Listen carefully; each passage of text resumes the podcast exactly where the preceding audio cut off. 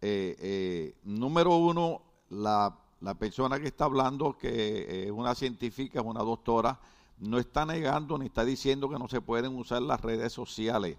Lo que está hablando es la precaución que hay que tener, porque ella dice que en las estadísticas médicas, las redes sociales lo que están es provocando violencia en la niñez, en la adolescencia y en la juventud. Por ejemplo, eh, eh, ella mencionó algunas personas, pero no mencionó que la semana pasada en Puerto Rico mataron una muchachita de 13 años, una de 15, un muchacho de 16, uno de 18 y otro de 28 años.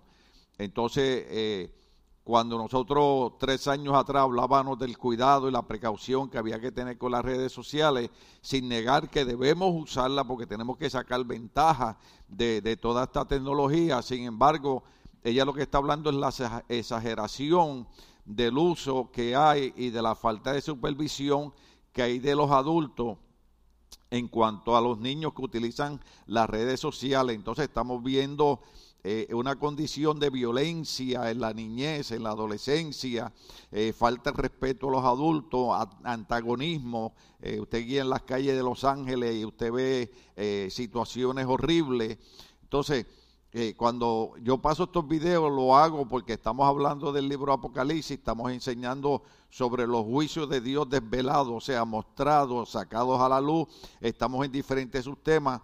Entonces, cuando estamos en una iglesia, siempre vemos la iglesia como, como un simbolismo religioso y no vemos la iglesia como el grande amor de Dios donde envió a Cristo para darnos salvación, para que nosotros tengamos una vida exitosa, una vida triunfante, una vida que alcancemos lo que deseamos alcanzar. Porque ese es el plan de Dios, lo, lo, predicaron los jóvenes aquí, el viernes lo dijeron, eh, eh, eh, los planes que yo tengo para ustedes, que alcancen el bien que desean alcanzar. Dios quiere que alcancemos todas las cosas buenas que, que queremos alcanzar. Pero si nos dejamos engañar por las cosas que están ocurriendo alrededor de nosotros, entonces en vez de alcanzar todas esas cosas positivas y buenas que Dios tiene para nosotros, nos vamos a atrasar y lamentablemente eh, es triste ver que tanto aquí en Los Ángeles, California, como en nuestros países, eh, los que están muriendo son jóvenes de 20 años para abajo cuando la idea es que, celebremos como mi cuñada, que celebremos la edad que, ella llegó. Dios, Dios quiere darnos larga vida, por eso una de las promesas es honra a tu padre y a tu madre para que los días de tu vida se qué? Se alarguen.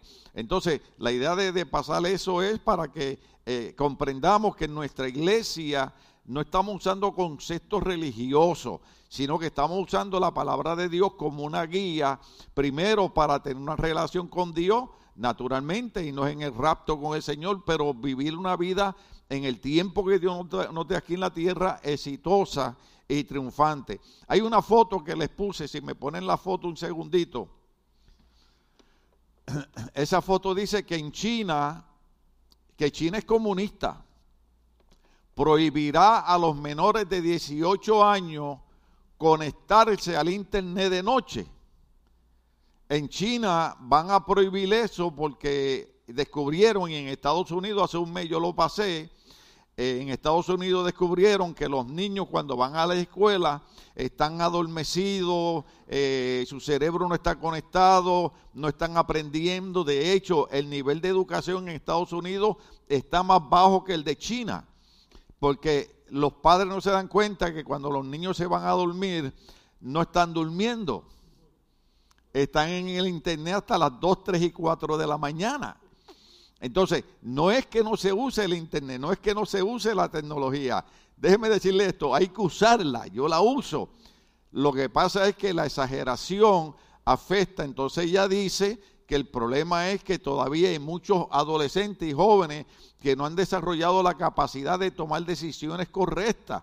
Por eso es que vemos, eh, por ejemplo, aquí en Los Ángeles, los muchachitos de 14 años que lamentablemente la policía haciendo su trabajo tuvo que matarlo porque el muchachito cometió dos asaltos en dos tiendas, la policía lo va persiguiendo, de momento se voltea, saca una pistola, la apunta al policía, el policía ve su vida en peligro, le tiene que disparar y matarlo, porque un muchacho de 14 años tiene que perder la vida, porque las eh, redes sociales lo que promueven es la violencia, la criminalidad. Una psiquiatra dijo que los jóvenes ven tanta violencia en las redes sociales que han perdido la sensibilidad a la vida. O sea, que un niño de 14 años matar tres o cuatro personas es comerse un dulce. Entonces los tiempos, los tiempos han cambiado. Entonces la idea, déjeme eh, repetirlo y valga la redundancia, no es enseñar conceptos religiosos en nuestra iglesia, sino es enseñar cuál era el plan de Dios que tenía para nuestras vidas y para que usted comprenda, porque estamos hablando de los juicios de Dios que vienen para esta tierra basados en el libro de Apocalipsis. Nos habíamos quedado en Sofonía capítulo 1, verso 7, si usted va ahí un momentito, Sofonía capítulo 1, verso 7, gloria al nombre del Señor que es el momento donde hay, hay un silencio en el reino de los cielos. Ahora recuerde que haber un silencio en el reino de los cielos es una cosa impresionante porque en el reino de los cielos continuamente 24/7 se está alabando y glorificando el nombre del Señor. Amén. Ahora, en, el, en los tiempos antiguos, para los profetas del Antiguo Testamento, un momento de silencio simbolizaba una expectativa de que Dios iba a hacer algo. Entonces, cuando terminamos ahí, tenemos que entender que si hay silencio en el reino de los cielos, hay una expectativa de que Dios va a hacer, va a hacer algo interesante. Entonces, bien importante que habíamos hablado de cuál era la identidad de los santos en la tribulación. ¿Se acuerda Apocalipsis capítulo 7? La identidad de los santos en la tribulación. Porque recuerde, déjeme hacerle un recuento en tres segundos. Eh, la iglesia está aquí por ahora, pero viene un sonar de una trompeta, la iglesia será levantada en el rapto, no es la segunda venida de Cristo, es el rapto, la iglesia será levantada, los muertos en Cristo resucitan, luego, luego vienen siete años de tribulación, siete años de cosas incomprensibles que la Biblia dice que lo que nosotros estamos viviendo, lo que nosotros estamos viendo ahora mismo, son principios de dolores. Ayer yo estaba en Fontana y la temperatura estaba a 100 grados.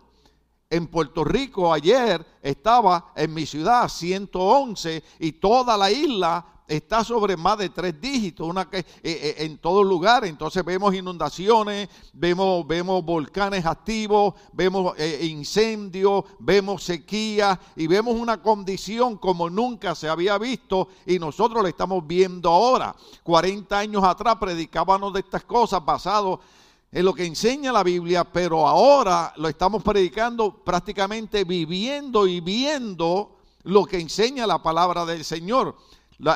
¿Cuántos han sentido calor durante todo este mes? Eso es principio. Lo que viene es peor. Entonces, la idea no es esperar a que llegue la tribulación. La idea es entregar nuestra vida a Cristo y estar preparados para que cuando sea una trompeta nos vayamos con el Señor en el rapto. Pero cuando vengan los siete días de tribulaciones, la Biblia dice que hay 144 mil escogidos por Dios, 12 mil de cada tribu de Jacob que Él va a poner un sello especial sobre ellos, que la ira de Dios no los va a tocar, porque eso es lo que se llama el gran avivamiento de la gran tribulación, donde estos 144 mil van a estar predicando el Evangelio, porque el amor de Dios es tan grande. Mi esposa hablaba del amor de Dios ahorita el amor de Dios es tan grande que todavía en los siete años de la gran tribulación, el Señor tendrá 144 mil escogidos, sellados, protegidos por Él, predicando el Evangelio para dar una última oportunidad. ¿Una qué? Última oportunidad para que la gente acepta a Cristo como Señor y Salvador de su vida. Cuando nosotros hablamos de aceptar a Cristo, la gente dice, oh, esos son conceptos religiosos, estoy cansado de escuchar eso, lo, lo han dicho 20 mil veces. El problema es, es que eso es cierto. Porque la Biblia dice, de tal manera amó Dios al mundo que envió a su Hijo unigénito para que todo aquel que él crea no se pierda, mas tenga vida eterna. Todo cristiano que ha muerto creyendo en Cristo, déjame decirle algo, nos vamos a encontrar otra vez con ellos. Es más, es más, es más. Tienen la bendición de que la Biblia dice, los muertos en Cristo resucitarán primero.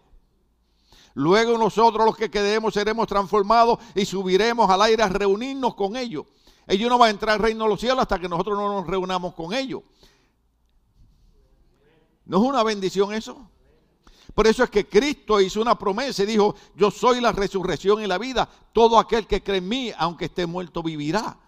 Esas son las palabras de Cristo. Cristo dijo, el cielo y la tierra pasarán, pero mis palabras no pasarán ciertamente. Se puede deshacer California, pero la palabra de Dios, la Biblia dice, no pasar una jota, una tilde sin que, que, se cumpla todo lo que yo he dicho. Todo lo que Cristo dijo se va, se va a cumplir. Entonces, cuando vengan esos siete años de la gran tribulación, viene entonces ese gran avivamiento donde los 144 mil estarán predicando el Evangelio. Muchas personas van a aceptar a Cristo, pero naturalmente, ¿qué va a ocurrir con ellos? Esas personas que van a aceptar a Cristo van a ser perseguidos y van a ser matados porque la iglesia serán salvos, pero por su propia vida.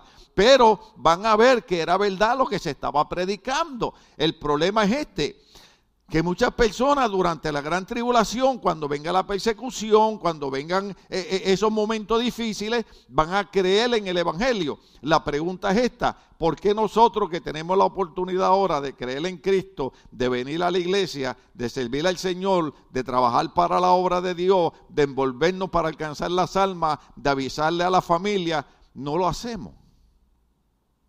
Si ahora que es fácil servirle a Cristo, la gente tiene 40 mil excusas para no hacerlo.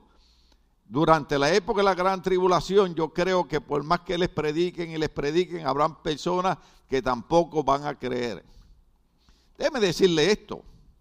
Mucha gente se burlará, mucha gente se reirá, pero un día la iglesia va a desaparecer.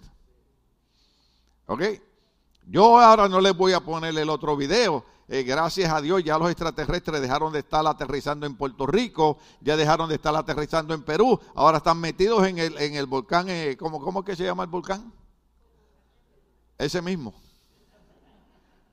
Ese mismo, sí, porque yo estoy, yo estoy como, como el predicador que, que, que dijo, y Moisés metió los animales en el arca, y Moisés de dos en dos los metió en el arca, y Moisés cerró la puerta, y un hermano dijo, predicador no fue Moisés, fue Noé.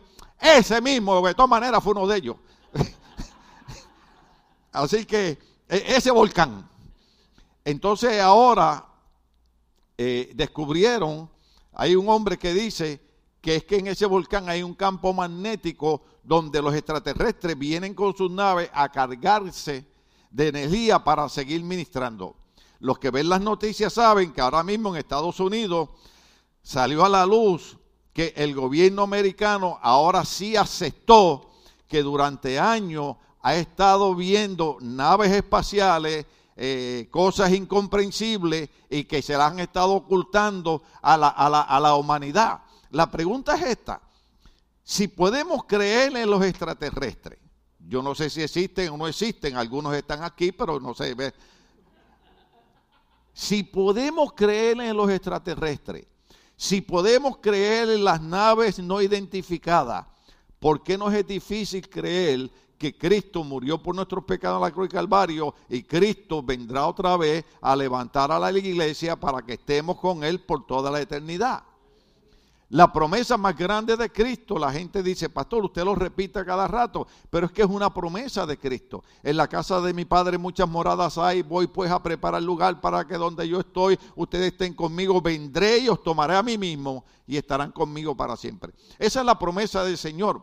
Por eso es que usted ve que hay pastores que han llegado a 80, 90 años y han servido a Dios por 60 o 70 años y han preferido morir sirviéndole al Señor antes que darle la espalda a Cristo porque ellos saben que las promesas de Cristo son verdaderas para cada uno de los creyentes.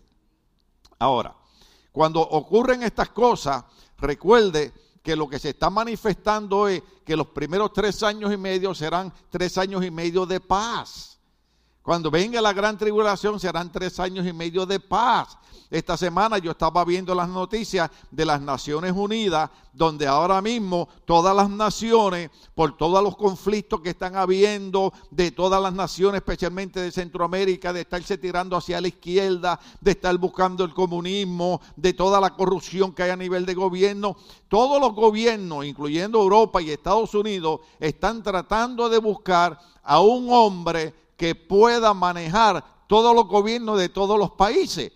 Y usted dijo, ¿y qué usted dijo, pastor? Lo que yo dije a mí me sorprende porque 40 años atrás nosotros predicábamos que la Biblia dice que vendrá un hombre que los primeros tres años y medio de la gran tribulación se levantará y ofrecerá paz al mundo y toda la humanidad le entregará el poder de todos los gobiernos a este hombre que se llamará el anticristo.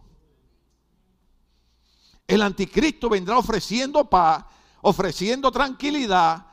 Y entonces nosotros ahora, en, el año 2023, estamos viendo en la noticia que todos los gobiernos, incluyendo Estados Unidos, están tratando de buscar algún hombre que tenga la capacidad para dirigir los gobiernos.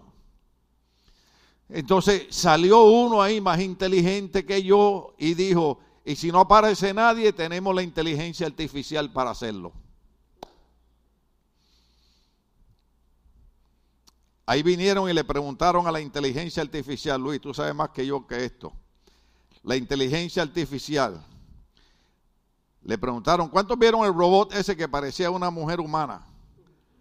Hablando de la inteligencia artificial. Cuidado los solteros aquí que no vayan a caer en ese enjedo, ¿ok? Sí, que haya la inteligencia artificial, este, mira, guapo, muñeco, y vaya a ser un robot, ¿ok? Entonces, le preguntan y le dicen, ¿en dónde vive Dios? Y la inteligencia artificial, búscalo, está en Facebook, presentó un área como un paraíso, agua cristalina, toda una belleza. Vuelven y le preguntan a la inteligencia artificial, ¿Es ese el lugar donde vive Dios? La inteligencia artificial le dice, es imposible decir dónde vive Dios. Ahora, yo sé dónde vive Dios y no soy inteligencia artificial.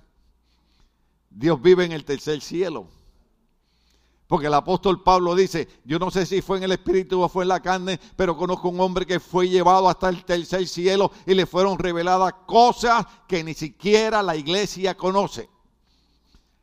Cuando, cuando tiraron el famoso eh, eh, Sputnik, el cohete de los rusos, que le dieron la vuelta a la atmósfera terrestre, el ruso dijo, Dios no existe, no lo veo. Pobrecito, estaba en el primer cielo le faltaba el segundo, le faltaba el tercero. Y la Biblia dice, dijo el necio en su corazón, no hay Dios. Entonces, estamos en este tema porque nosotros queremos escapar de los días que vienen. Entonces, vamos a tocar ahora las siete trompetas de los ángeles en Apocalipsis capítulo 8. ¿Cuántos están ahí conmigo ya? Apocalipsis capítulo 8 porque ya terminamos el 7, gloria a Cristo para siempre. Estamos hablando de, eh, eh, trompetas, de sellos, de copas, de cosas que Juan, cuando está en la isla de Pasmo, me refiero al apóstol, eh, comienza a recibir esta revelación de parte de Cristo. Pero cuando Juan está, él, va, él ve que está Dios Padre con un rollo en la mano que nadie en el cielo pudo tocarle ese rollo excepto Jesucristo. Por eso, aunque nosotros respetamos todas las religiones y entendemos que cada iglesia tiene diferentes maneras de correr su servicio, pero somos muy claros y muy estrictos en esto. El único camino de salvación y el único que tiene autoridad para lidiar con Dios Padre se llama Cristo. Porque cuando estaban buscando, dice, y no se encontró ni en el cielo ni en la tierra nadie que pudiese tocar ni tomar el libro que estaba sellado de la mano del Padre, hasta que uno de los ancianos que está en el reino de los cielos le dice a Juan, no llores, porque he ahí al Cordero de Dios, al león de la tribu Judá, que ha vencido, él es digno de tomar el rollo y de desatar su sello. Solamente Cristo. Por eso es nuestro énfasis en la persona de Cristo. Nos llaman la atención los simbolismos de las diferentes iglesias, pero fuera de Cristo no hay salvación. Él dijo, yo soy la puerta, quien por mí entrare será salvo. Entonces, cuando Juan está mirando, dice que él ve al Cordero. ¿Quién es el Cordero? El Cordero es Cristo. Cuando el Cordero rompió, diga conmigo, rompió. Mm. Cuando rompió el séptimo sello, ¿se acuerdan que venimos desde Apocalipsis 7 hablando de los sellos? Cuando rompió el séptimo sello, hubo silencio en el cielo como por media hora. Apocalipsis 8.1. Yo dije, dije hace un rato que para los profetas en el Antiguo Testamento, cada vez que había silencio, era una expectativa de que Dios iba a hacer algo. En el reino de los cielos nunca hay silencio, siempre se está alabando a Dios continuamente. Por eso le tratamos de enseñar a la iglesia que debemos alabar a Dios también continuamente. Pero cuando se rompe el séptimo sello, el número siete, hay silencio como por media hora. Hay una expectativa. ¿Qué va a pasar? ¿Qué va a ocurrir? Dale al 2. Aleluya. Y vi a los siete, ¿a cuánto? Siete ángeles que están de pie delante de Dios, a los cuales se le dieron siete trompetas. Las trompetas van a ser importantes porque anuncia. ¿Se acuerda, ¿Se acuerda cuando el Señor le dijo a Josué que le diera vuelta a Jericó y al séptimo día que hiciera? Tocaran el chofal, tocaran las trompetas y los ángeles destruyeron las murallas de Jericó. Esa parte es importante. Ahora, ¿por qué nosotros estamos hablando de los juicios de Dios desvelados? ¿Por qué estamos hablando de los sellos? ¿Por qué estamos hablando de las copas de la ira? ¿Por qué estamos hablando de las trompetas? Porque en, en, Génesis capítulo 1, versos 3 al 31, dice que cuando Dios creó al ser humano, todo lo que Dios hizo fue bueno. Todo lo que Dios hizo fue bueno. Mire para el lado, la persona que está a su lado, y piense, no lo diga y piense, increíble que Dios haya hecho esto tan bueno. Oiga, porque hay personas que cuando uno las mira nos dice, solo Dios pudo haber hecho esto bueno. porque si por mí fuera, ¿Cuántas veces yo le he explicado a ustedes que eh, el libro de Gálatas dice que, eh, ¿cuántos se saben los frutos del, Espíritu? Gozo, paz, amor, bondad. Pero a mí el que me gusta es el de longanimidad. Hasta, hasta, el, hasta el nombre es largo, longanimidad. En inglés, long suffering. Sufrimiento largo. En español es longanimidad. ¿Y sabe lo que significa la palabra longanimidad? La capacidad para soportar a otras personas. Y yo dije, gracias Señor, porque tú me habías dicho que tenía que amar a mis enemigos, pero ahora me muestras que lo que necesito es capacidad para soportar. Nadie levante la mano. Pero hay gente que usted todavía no los ama.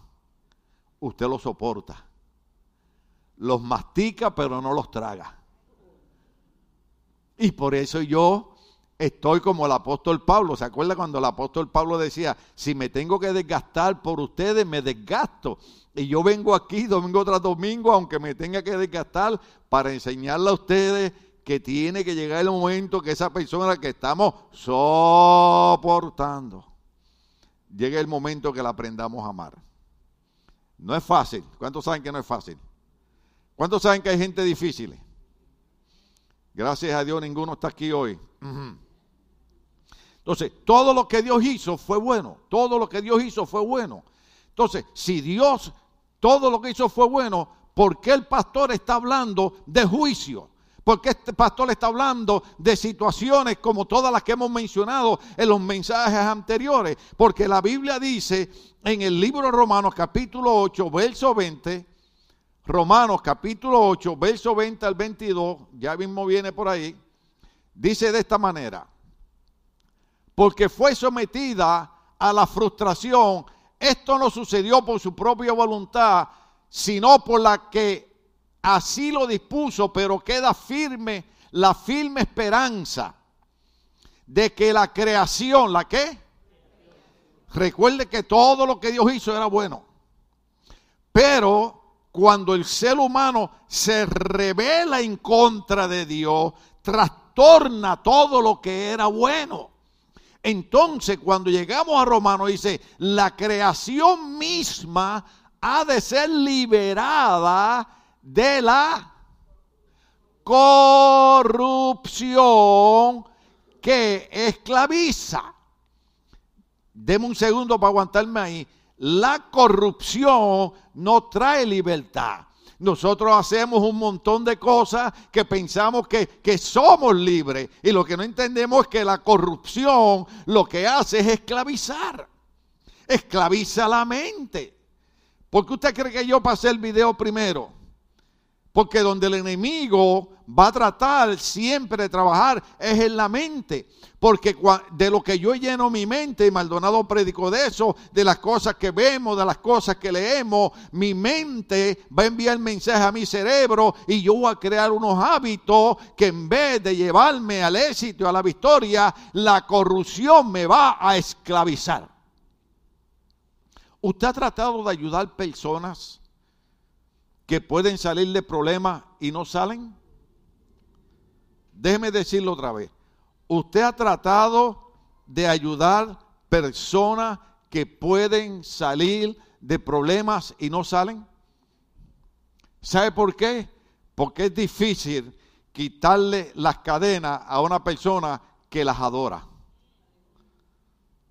Hay personas que adoran estar encadenado. Hay personas que adoran estar en problemas. Hay personas que adoran estar en el vicio.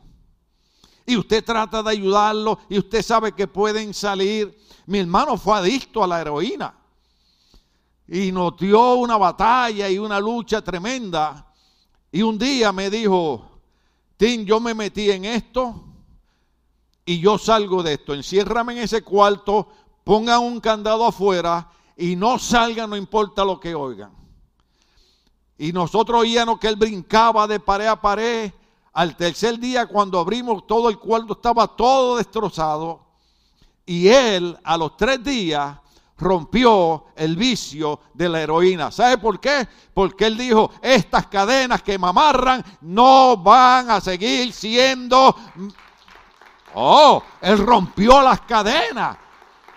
Pero hay gente que adoran las cadenas que lo amarran. Y entonces nosotros tratamos de ayudar a la gente, tratamos de explicarle, pero cuando un pastor dice algo, oh, es que él es un religioso. Entonces, después sale un loco ahí eh, eh, eh, en los canales hispanos diciendo lo mismo que uno ha dicho un año antes. Dice, oh, pastor, un doctor dijo esto. Le digo, pues eso yo lo dije el año pasado. ¿Cuánto estamos aquí? Hemos venido hablando de esto por, por mucho tiempo. Entonces, cuando, cuando viene la corrupción que la esclaviza para así alcanzar la gloriosa libertad de los hijos de Dios. Diga libertad de los hijos de Dios. Los que somos libres somos los hijos de Dios. Pero cuando, cuando el hombre se revela en contra de Dios, el hombre lo que hace es que trae corrupción, porque todo lo que Dios había creado era bueno. El hombre trae corrupción y la corrupción obliga a un Dios bueno, a un Dios de amor, a traer juicio sobre la tierra. Entonces cuando se rompe el séptimo sello, hay silencio. Vamos otra vez para Apocalipsis capítulo 8. Ay, se me fue el tiempo, me quedan 30 segundos. Dice, vamos para Apocalipsis 8 otra vez. Y vi a los siete ángeles que estaban de pie delante de Dios, a los cuales se le dieron siete trompetas. Se acercó otro ángel y se puso de pie frente al altar. Tenía un incensario de oro. ¿Un qué? Uh, esa parte es buena y ahí voy a terminar. Tenía un incensario de oro y se le entregó mucho incienso, diga conmigo, mucho incienso, para ofrecerlo, oiga esta parte, iglesia, para ofrecerlo junto con las oraciones de todo el pueblo de Dios. Yo no sé si a ti te emociona, pero la Biblia dice que mis oraciones, cuando yo oro con el pueblo de Dios, van a estar mezcladas con ese incienso que está en el incensario de oro. Dice, para ofrecerlo junto con las oraciones de todo el pueblo de Dios sobre el altar de oro que está delante del trono. Déjame decirte algo, cada vez que yo oro, cada vez que yo clamo, cada vez que yo le pido a Dios, mis oraciones, la Biblia dice que suben como incienso grato ante la presencia de Dios. Y la Biblia dice que hay ángeles que agarran mis oraciones y las ponen en, esa, en ese incensario de oro para ofrecerle a Dios el, el incienso de la copa de oro, pero también mis oraciones. Oh, aleluya. Porque usted cree que insistimos en las oraciones, insistimos en las oraciones, insistimos en las oraciones, insistimos en las oraciones. Mucha gente diría, ay, el pastor parece, parece un jovencito. Alguien dijo, alguien dijo en una ocasión, ay, parece un recién convertido. Llevo 50 años sirviéndole al Señor. Y mire con el ánimo que predico. ¿Sabe por qué? Porque a mí me emociona saber. Yo le he dicho a mi esposa, si algún día yo caigo en una cama agonizante, ¿cuánto estamos aquí? No se alegre mucho que todavía eso no es, ¿ok? Si yo caigo en una cama agonizante, yo le digo, usted siga orando y orando y orando hasta el último suspiro. Porque el Dios de nosotros, cada vez que oramos, nuestras oraciones suben como un incienso ante la presencia de Dios. Y en el último segundo, Dios puede cambiar el destino de una persona. Tengo que probárselo por la Biblia. Hay, hay dos hombres, ladrones muriendo al lado de Cristo, uno a la derecha y uno a la izquierda. Cristo está en el medio muriendo. Y claro, eh, eh, eh, usted lo sabe, pero me vino a la mente y se lo voy a decir porque hay cosas serias que hay que hablarlas en la iglesia. ¿Cuántos saben que hay que hablar cosas serias en la iglesia? Y, y, había un pastor que ya llevaba tantos años y estaba muriendo. Y dijo, yo quiero que me traigan al copastor de la iglesia y al tesorero.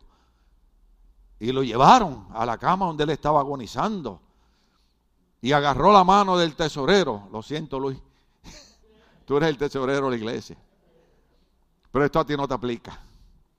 Y agarró la mano del tesorero a la derecha y la mano del copastor a la izquierda. Le dijeron, pero pastor, ¿cuál es la idea de esto? Dice, es que siempre he querido morir como Jesucristo. Pero ¿cómo morir como Jesucristo? En medio de dos ladrones. Yo espero que yo no tenga que hacerle eso. Amén. Pero uno de los ladrones le dice al otro, nosotros estamos aquí justamente, pero este no ha hecho nada. Y le dice a Cristo, el ladrón está muriendo en la cruz. Está muriendo en la cruz. Déjeme decírselo. Está muriendo en la cruz. Y Cristo le dice, de cierto, de cierto te digo que hoy, no mañana, no el año que viene, hoy estarás conmigo en el paraíso. ¿Sabe qué significa eso? Que no importa lo que veamos, no importa lo que nos digan, no importa lo que pase, Dios tiene el poder para cambiar el destino de cada hombre, de cada mujer, no importa el último momento que esté viviendo, Dios tiene el poder para hacer eso. Oiga, es más un verso más y nos vamos. Aleluya.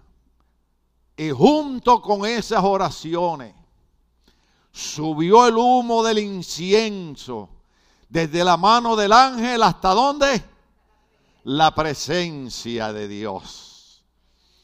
Luego el ángel tomó el incensario y lo llenó con brasas del altar. Brasas para todo aquello que le gusta hacer carne asada. Eh, eh, cuando usted ve ese carbón, ¿verdad? rojizo. Esas son las brasas.